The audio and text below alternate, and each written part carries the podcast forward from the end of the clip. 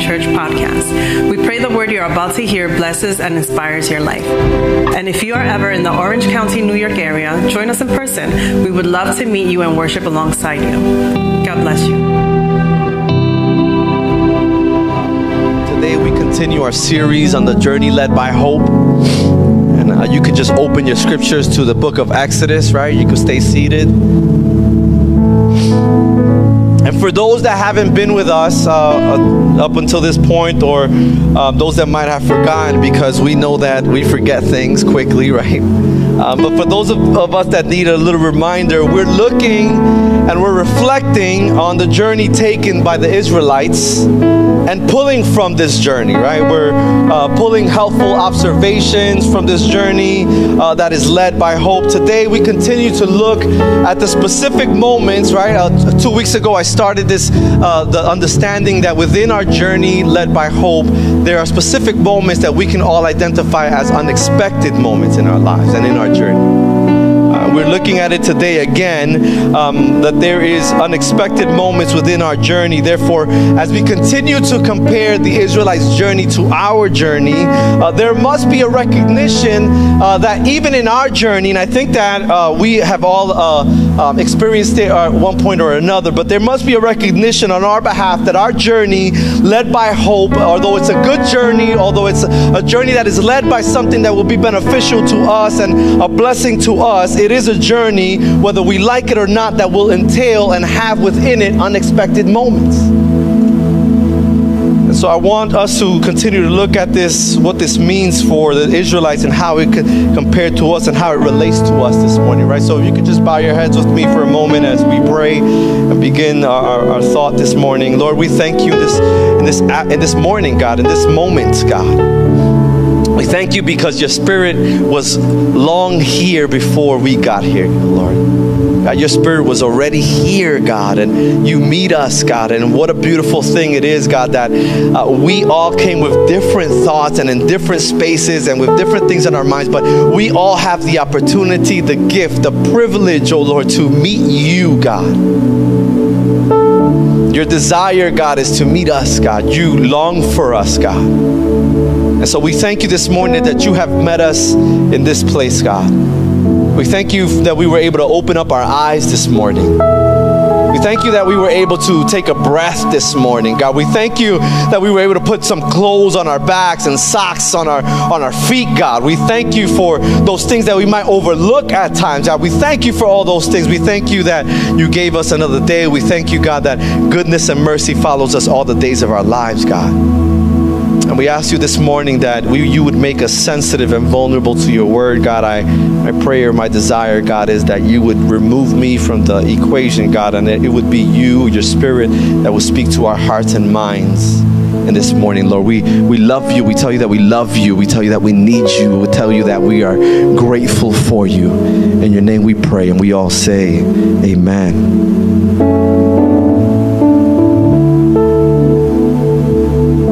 Two weeks ago, I laid out to you the reality that, that there are unexpected moments. Uh, although oftentimes we also mentioned that, although oftentimes if we had the choice, we would choose to avoid these unexpected moments.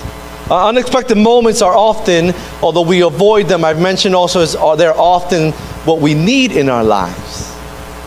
I mentioned also that it is my conviction, and through Pastor said is in my life, right? It is our understanding and our recognition, our conviction um, that it is the experience of the unexpected moments that God often uses and often wants to do His best work in when it comes to us in our lives.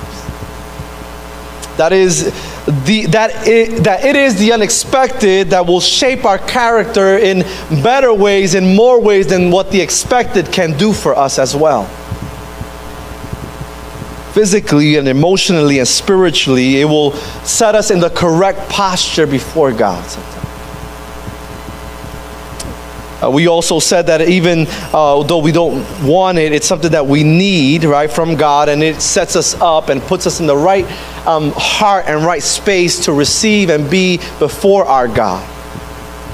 But also, notwithstanding or without disregarding that reality, that even if it might be what is best for us at times in our walk and our journey with God, uh, as we've mentioned, uh, we, for uh, uh, us as humans, the reality is that we don't want unexpected moments. We don't desire these things. We don't look for these things. We, we try to avoid these things. We run from the unexpected. We often fight the unexpected. Naturally, it is hard for us to believe that this unexpected, even the things that hurt, is something that God might have for us or that's something that God might be using to teach us. Because it don't make me feel good, so it can't be from a good God. But I, as parents, we know that sometimes we got to make our children feel uncomfortable to learn certain uh, uh, directions and certain uh, uh, lessons the whole theory and the concept that I hope that we would grasp as we go through this understanding, as we look at the journeys of the Israelites, as we consider all the unexpected moments that occur within their journey, in that is that we would, uh, before deciding to run away from the unexpected, before deciding to fight the unexpected, before we decide to say, I don't want it, I don't need it, I can do without it that we would consider the concept or the thought that there are benefits, that there are treasures, and for the uh, Christianese language, there are blessings within the unexpected for us. That even the crazy idea that within the unexpected of our lives and our journey, the crazy idea that even within that, God might be wanting to grab our attention. Could it be that the unexpected that we are trying to avoid or trying to run from is exactly where God is wanting to meet us in. Could it be?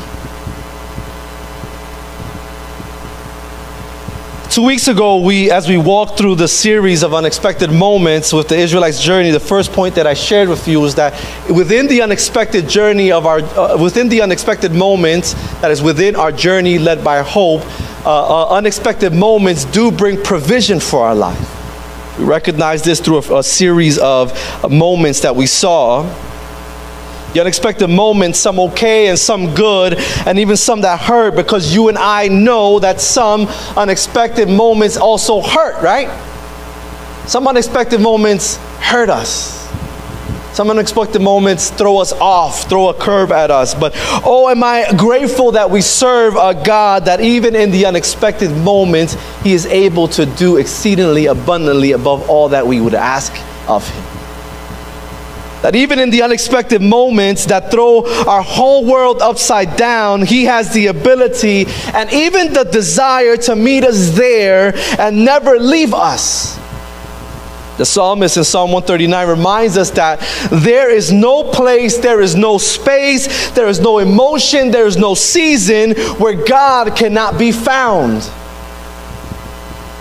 Where God cannot enter into, even in the unexpected moments that hurt, God can be found there. And I think that that's something that goes against what we believe or against what we've been taught that God can be found within the hurtful moments of our lives. God can be found there. God is close and God will not leave us even in those harder, harder moments. And we say thank you to a gracious God this morning. On top of that, we, we have learned that He is able to use and bring provision from something that should have knocked us right out for something that we didn't want in the first place, even in those moments where groaning and crying are the only remedies, are the only responses, the only way that we can communicate, communicate to God. Even in those moments, God brings provision to our lives through the unexpected that might even hurt us.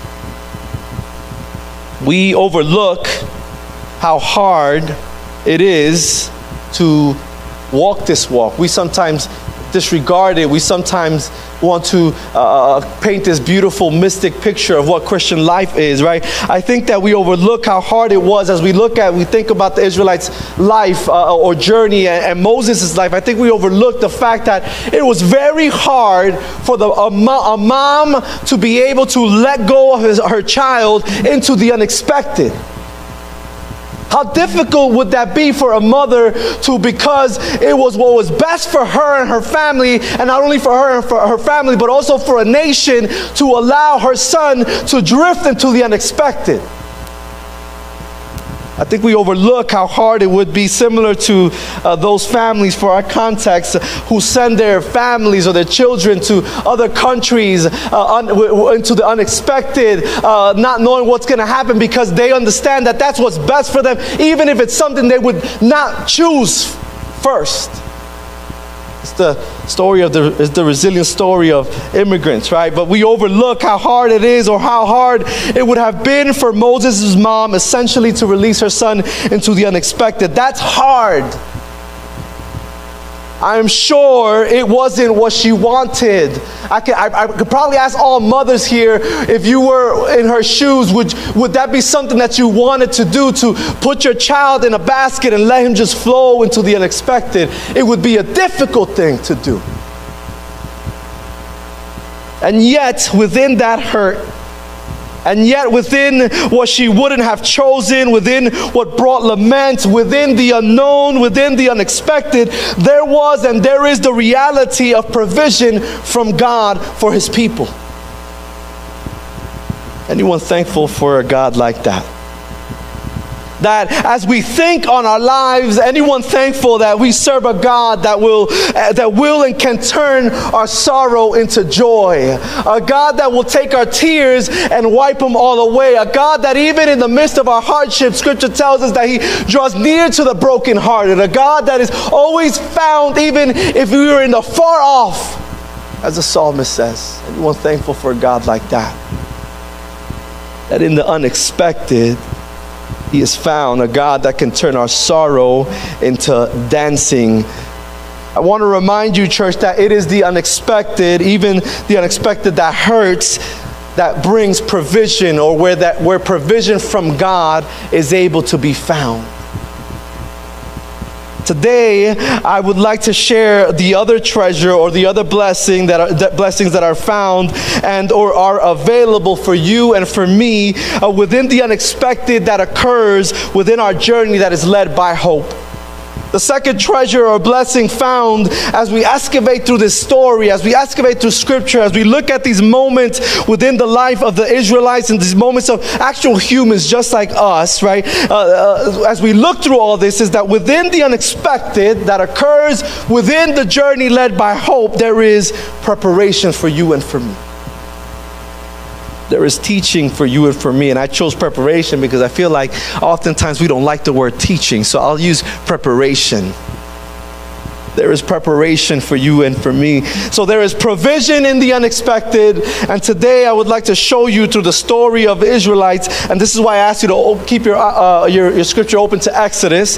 Uh, there is also preparation for the, for, uh, in, when it comes to the unexpected moments of our lives. There were a series of unexpected moments that occurred to the Israelites and, and Moses within their journey that shows us that God has often and God also wants to prepare and teach us via the unexpected moments of our lives, of our journey. In chapter 3 of Exodus, Moses encounters, or rather is encountered by, what many then and all of us today would agree we could definitely call the unexpected. In chapter 3, he's encountered by a burning bush. Let me frame this a bit for you. Moses, we already know, has spent 40 years in the house of the prophet of Midian. In the house of this prophet, he found his wife, and he's there for 40 years, which was the provision that found him in the unexpected moment that we spoke about two weeks ago, right? He spends 40 years there, and he becomes a pastor. He's a shepherd there. He's doing good anyone that finds themselves as a pastor would say in that time, uh, this is a good practice, this is a good profession, which tells us that if he was there for 40 years as a pastor, there was a sort of comfort found in where he found himself at that moment. There was, uh, there, he was comfortable with what he was doing, and I want to touch a little bit th- about that uh, because Moses is a shepherd for 40 years, but that isn't and that wasn't his calling. It might have been part of his calling, but it wasn't the meta calling or the meta vision or the, the, the big picture for God, for, uh, from God for him. Oh, how, it e- how, how easy it is for us to believe that when we're comfortable, we're in the calling of God. Oh, how easy it is for us humans to believe that when we're comfortable, then I might be I must be doing what God wants me to do. But I want to propose to you that God is not in the business of making us comfortable.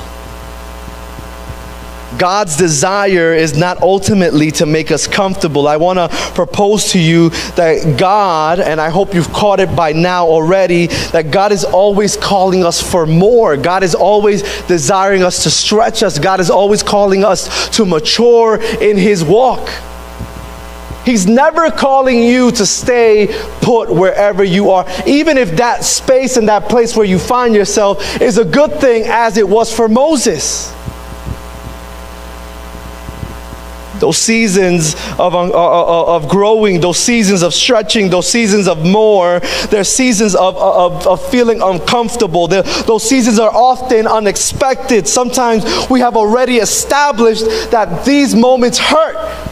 I want to tell someone in here because I, uh, this preached to me first and it preached to us first. Uh, you might feel comfortable with what you're doing. You might feel comfortable and feel like uh, this is where God wants me to be. This is what God has for me. The, the, God has me here. I am good with this. I have a handle. This has to be what God has for me. I want to tell you that you need to recognize that God is not in the business of making you comfortable and that your comfort level should should not and should never be what leads us to believe that where we are is where God wants us exactly to be.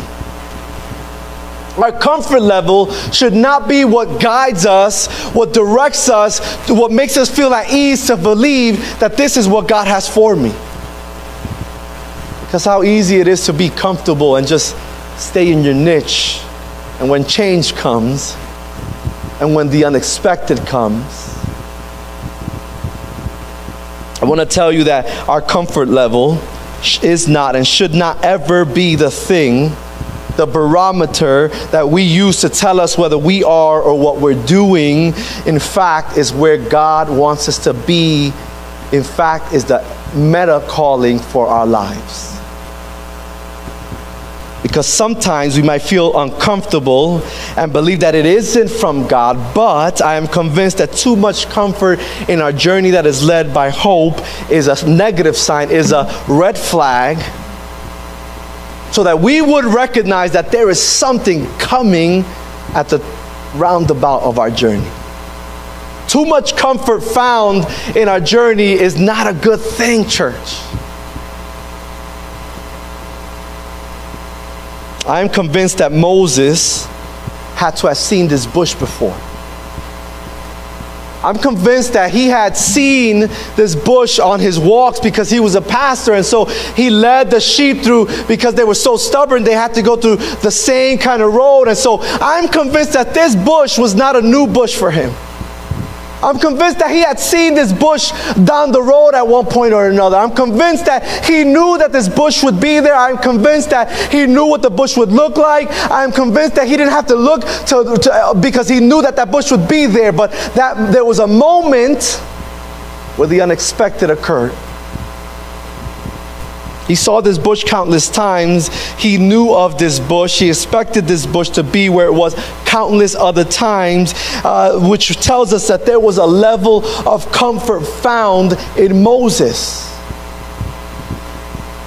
And it makes sense because he was a pastor for 40 years. Uh, I think he probably was okay with saying, okay, well, I, was, I, I came here because I was fleeing to get killed. Now I'm a pastor. I must be good. There was comfort level found within Moses. But God, God isn't looking to do what you and I expect. That's the hard reality. God is not expect, not, not wanting or, or He's not looking to do exactly what we would want. I am convinced, and I'm sorry if this rubs someone the wrong way. Uh, he is not interested in doing the thing that you want Him to do. He is not interested in doing the things in the way that you and I expect them to look like, to feel like, to talk like, to, to, to be like. He's not interested in doing that. He's not looking to do those things. No, He is interested in doing what is best for us. Even if what is best for us might hurt a little bit. You know that thing that we've been praying for that hasn't come? Maybe we're not ready for it.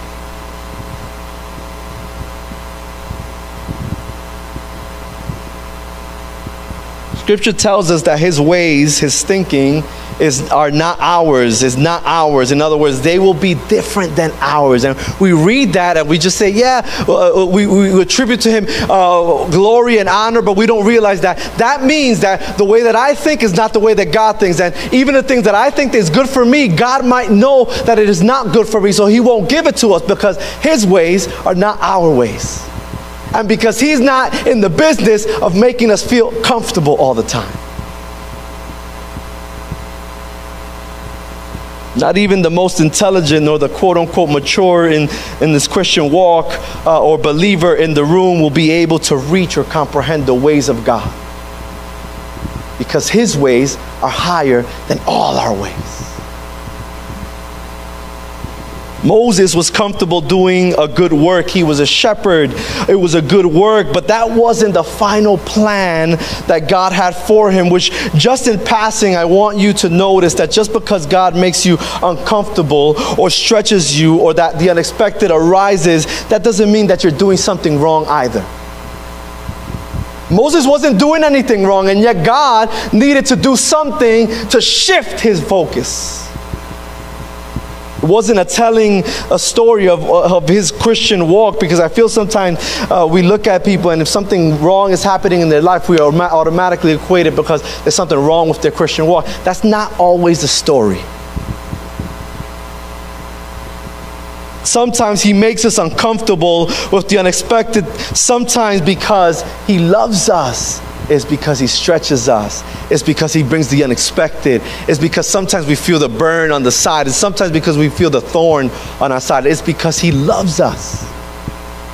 It's a hard concept to grasp. But I want to remind you, church, please don't get too comfortable.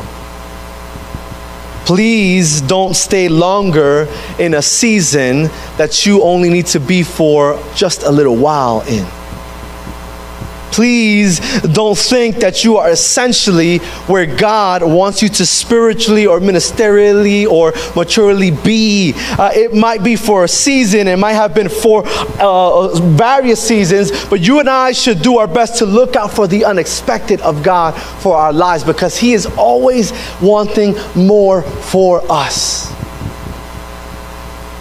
to look for the burning bush found on the side of the road for our journey because, similar to how Moses was surprised, Similar to how Moses was taken aback and shocked by this burning bush, what it did for him it was is that it then repositioned Moses from what he thought uh, was right, repositioned Moses from what he thought was going to be his life to what proved to be the meta calling that God really had for him. It was the unexpected bush that made him shift. Similar to how he has done it for us my wife and I. We were comfortable. 20 plus years in a church, almost cru- on cruise control. And that wasn't what God had for us. And maybe we fought it, not maybe we fought it for a little bit. We, this wasn't what we wanted, but this is what God had for us. It is the unexpected bush that God might have on the side of the road that will shift us or reposition us to what God really has for us, church. The unexpected moments just as the unexpected bush begins the preparation for Moses to step into the more that God had for him, uh, an unexpected bush can show up for you and for me. And do the exact same thing.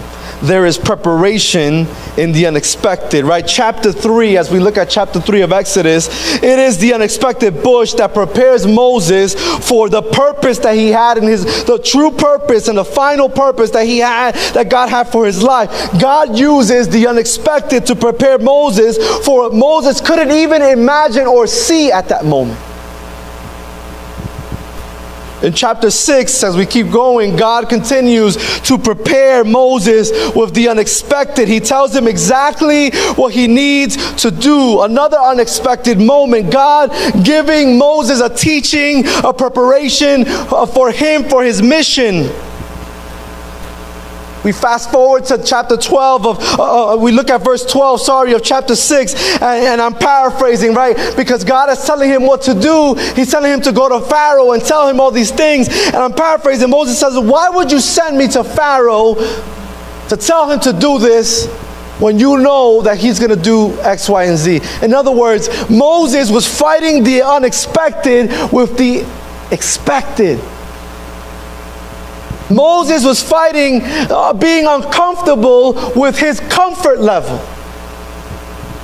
Moses said to God, Why are you sending me to do an unexpected thing when you know that what's going to happen is that he's going to say no to us? There is preparation, though, in the unexpected church. God continues preparing Moses. And, and listen, God is such a good God that not only is He preparing Moses, but simultaneously He's dealing with the people. He's not only preparing the people, but He's also preparing in that very moment their leader. That's how good God is. He does it all at the same time. And that's why you and I, we can never believe that anyone in our, in our surrounding is at a place where they should be. We are all all in moments that we are all in uh, seasons where unexpected moments will come to shift what we thought was to what it should be. Chapter 14 we see again God teaching, God preparing, God directing Moses within the unexpected. And then in, God, in chapter 15, again, there's preparation from the unexpected happening for Moses. It tells us that the people of God went into the wilderness of Shur. You know what Shur means? The original word for Shur means wall. In other words, the people of God were led from, they were fleeing, they were led into a wall. This is ironic. It's an ironic name for a wilderness. Essentially, they were led into a wall. How unexpected it is, or would have been for the people of God who are fleeing from suffering, from pain, to be led into the wilderness, into a wall.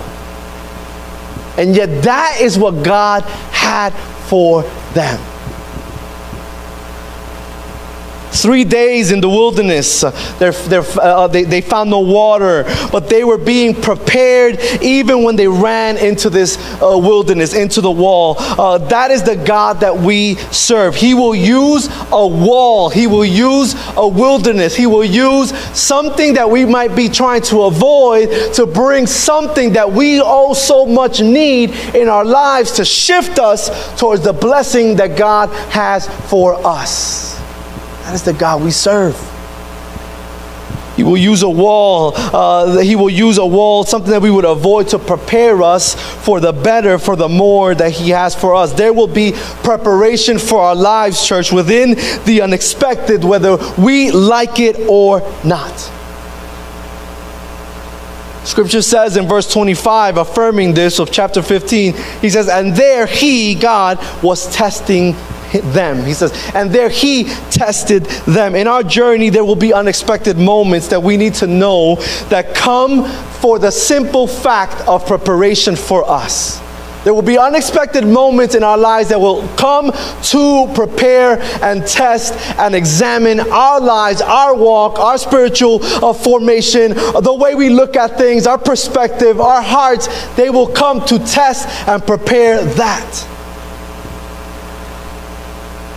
They come to shift us, they come to grow us, to mature us. The question is are we fighting those moments?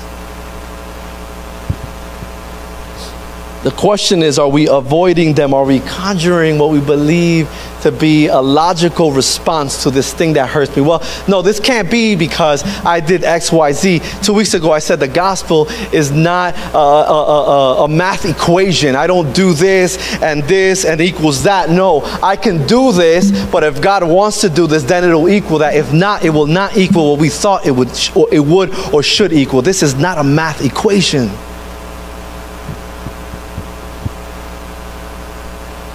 In chapter 16, God again patiently preparing and teaching the people of God for what He had for them. In chapter 18, now, Jethro comes and speaks to Moses. Jethro was the, the, the prophet of uh, Moses' father in law. He comes and he brings a teaching to Moses um, on how to be a leader. And how is this unexpected, church? Here is Moses, if we look at chapter 17, on the heel of victory.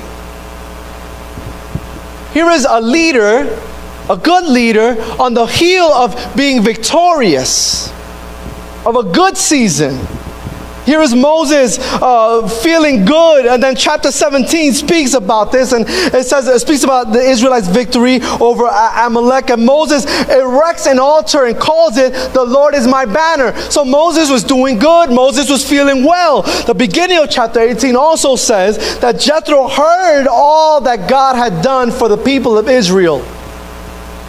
He heard the victories and how the Lord had brought Israel out of Egypt. Things, in other words, were going well for Egypt. Things were going well for Moses. Moses, probably the last thing that he was waiting was for his father in law to come from Midian to give him a lesson on how to be a good leader because I just won a victory. How easy it is for us to be comfortable, church. How easy it is for us to be boastful after we've come out of a victory? How, how vulnerable, in other words, are we after, uh, post victory of our lives? How easygoing, you know what, this, uh, I'm in a good season, so you know what, I must be good. You know, I'm just going to cruise control. But God has already told us a couple of months ago that we need to, that there's a call for the church to be vigilant in all seasons. And so here comes the unexpected preparation and teaching needed for Moses. Jethro brings a counsel to Moses, which would prepare Moses to be a better leader for the people. There is preparation in the unexpected. And this also, on a side note, shows us that the preparation for us people never ends because here is a leader needing preparation. If we are leaders, preparation never ends. If we are leaders, stretching seasons never end if we are leaders, God will challenge the way we think at times. If we are leaders, God still is in the business of making all of us uncomfortable. Chapter 19, they find themselves in another wilderness. They find themselves in the wilderness of Sinai. They find themselves in a space, another space of preparation. And God speaks to Moses in verse 4. He says, And God gives Moses direction uh, to instruction uh, for the, to, uh, gives Moses instruction to instruct the people or to prepare the people for the blessing or the provision that God have for them. I asked the worship team to help us. In the unexpected, we've already said that there is provision, and today we see that in the unexpected, there is also preparation for our lives, there's teaching for our lives. That there is a key for true preparation from God. There's a key that from preparation that God was trying to teach Moses, the people, and even us today. You go with me to Exodus chapter 19,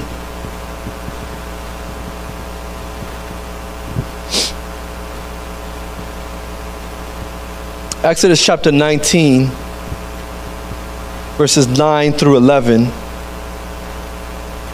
And the Lord said to Moses, Behold, I am coming to you in a thick cloud, that the people may hear when you speak with you, when I speak with you, and may you also believe, and may also believe you forever.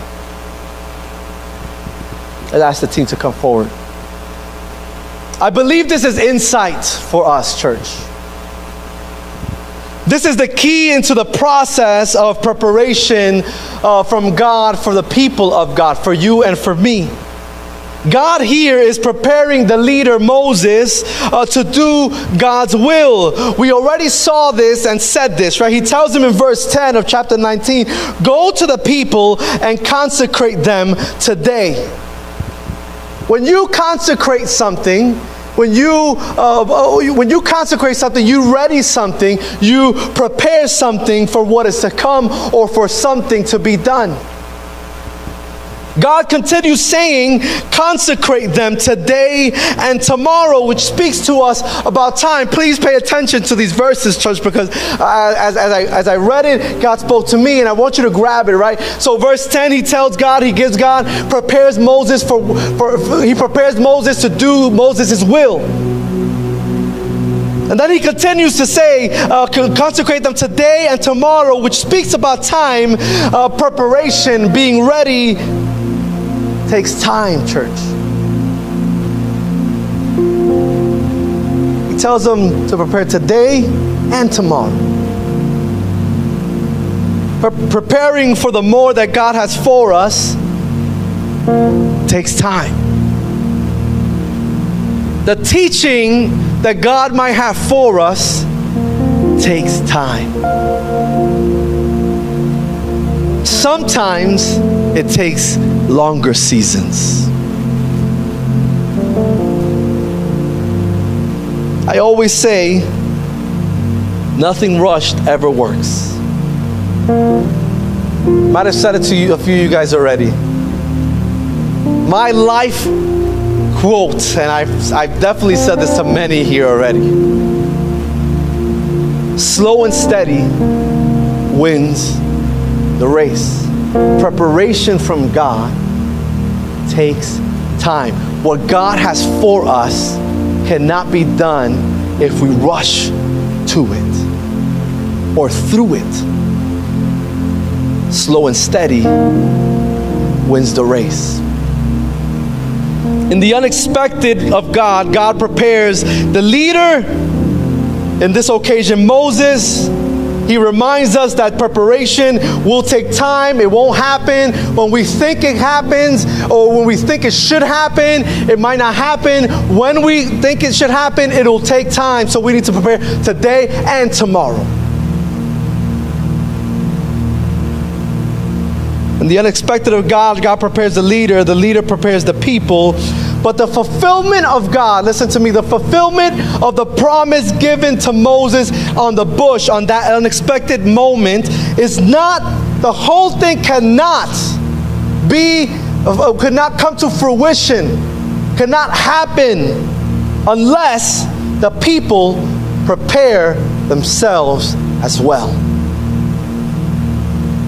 He says, and let them wash their garments, and be ready for the third day.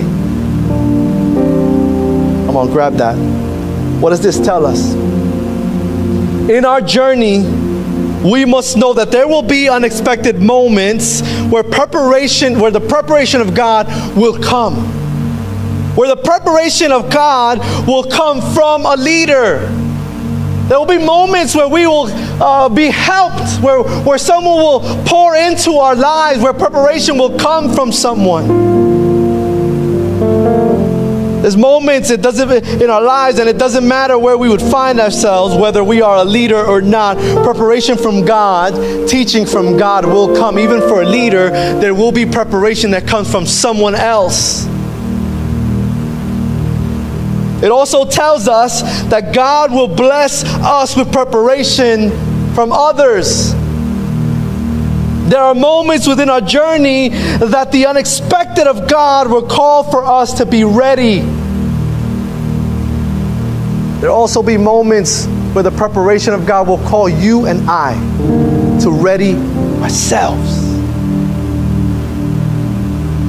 To not only be leading on a leader to prepare me, but to also do what I have to do. You know why, how that makes sense? Because as leaders, we don't know everything. As a matter of fact, we only know what you let us know. You know everything. You know what you're going through. You know what has been a thorn on your side that you might not want to share. And that's why it makes sense that, sure, there will be preparation from God that will come from a leader. But in order for the full fruition of the blessing of God that is for me and for all of us, in order for that to come, I need to also do what I need to do to prepare myself. It tells me that it takes of my part too. It tells me that I matter to the life of the church. It tells me that my humility and my vulnerability uh, to be uh, prepared matters to the health of the church. It tells me that it takes the corporate work, but it also takes the individual work. That is a calling for me, that is a calling for the leaders, that is a calling for us all. He finishes saying that once these things occur, he says, on the third day after Moses is prepared, and we recognize that it takes time, and after the people rec- uh, prepare themselves, he says, on the third day, the Lord will come down on Mount Sinai in the sight of all the people. The blessing of God will come. Can we rise to our feet?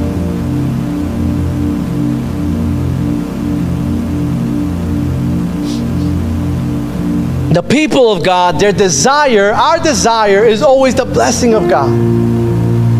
The people of God, they, they, their desire, the Israelites here, was the promised land. They were fleeing from suffering. They were fleeing from being hurt, from discomfort, from hardship, from what was confusing to them, from what was too heavy for them. They were fleeing from confusion, the pain, but their desire was not preparation. Their desire was the promised land. But with promised land, we have to know, church, that there will be preparation that will come right alongside of it.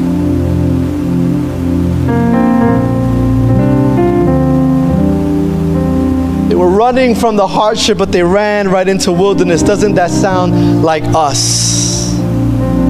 Our desire to flee from what makes us uncomfortable.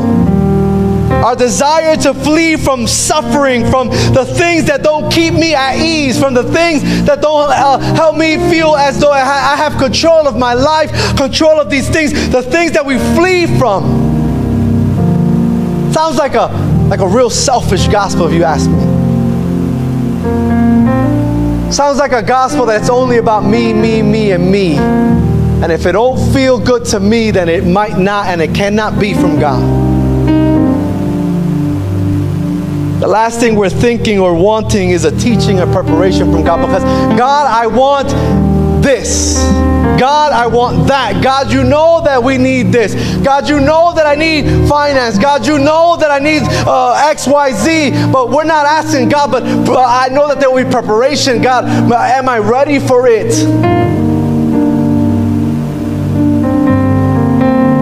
I read somewhere everyone wants to be called humbled until they are humbled.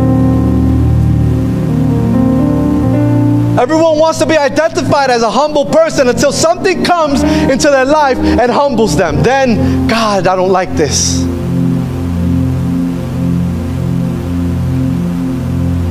We want more, but if we want more, we got to know that preparation will come alongside of it because God will not give us more if we can't handle more. Even if we feel that we can handle more. Because why? His ways, his thoughts are higher than our ways. But God also will not send us somewhere until we are ready to uh, handle what He has for us. And so we say, thanks be to God that He doesn't send us somewhere unprepared. Rather, He prepares us before He gives us the more that He knows we need and He knows we desire. God tells us in Scripture, the psalmist says, that He opens His hands and gives all living beings the desires of their hearts. But that doesn't come just, here you go, in the unexpected, even in the things that hurt. Even in the things that we don't like, even in the things that make us feel uncomfortable, God brings preparation. And oftentimes, it's preparation for us to be better than what we are today. And we all want to be better. If you were the same person that you were last year, you got a problem. We got a problem. If we were the same people that we were last month, we got a problem. We need to continue to grow. God wants to continue to equip us. Our toolbox needs to continue to be filled. To whom much is given, much is desired and required of. And the preparation within the unexpected, it might hurt, but even that God can use because God will not send you somewhere unprepared. I remind you today that our comfort level should not and is not the thing that determines whether you are or we are in the place where God wants us to be when it comes to our mentality, our emotion, ministerially. Our comfort level should not be what tells us that we are in God's will, that we are in God's will or not. It is also not the sign of whether we are loved by God or not. I'm going to say that again. Our comfort level is also not what tells us if we are loved by God or not. It is not what tells us if God is with us in the valley of shadow of doubt, of doubt uh, or doubt, doubt or not. It is not comfort level can trick us. Our comfort level can make us put our guards down. I wonder how many of us are fighting the uncomfortable. And I wonder for how many of us God is trying to use that exact thing to teach us. Within the unexpected, moments of our journey led by hope, both individually and as a corporate body, as a church, there is preparation from God for us, for you and for me. The question is are we fighting it? The question is are we avoiding it? Are we running from it? The altar is open as the worship team comes. I'd like for you to ask that question to yourself. Is there something uncomfortable in my life right now? Is there something that I'm trying to avoid right now that hurts maybe right now? God, is there something? Is there, are you using this to teach me? That is a messy prayer, church. That is a messy conversation, church. That is a messy uh, thought process. God, are you using this thing that is hurting me, that is stretching me in this moment to teach me? That is a messy conversation between creation and creator. But guess what? God doesn't run from messy prayers. God doesn't run from messy confrontation. Rather, scripture tells us that he draws close to the brokenhearted. Rather, he draws close. He says, if, even if our mother and our father would leave us with all that, he'd pick us up. You know what that means? I think the worst thing that could happen for a child is for the mother and father to leave them. Translated means when the worst happens, even in that moment, God will carry us. That word in original means bring us close. Ask yourself that question. We need to ask ourselves that question. God, am I fighting the unexpected of my life? God, am I fighting the unexpected that hurts in my life? God, am I fighting something that I want so bad but is not coming? Am I, am I fighting that, God? Are you trying to teach me through that, God? It's a messy prayer the altar is here. We have enough tissue for messy prayers. God wants to meet us this morning. That we would cast all our burdens upon Him because He cares for us. Within the unexpected moments of our lives, there is preparation for us.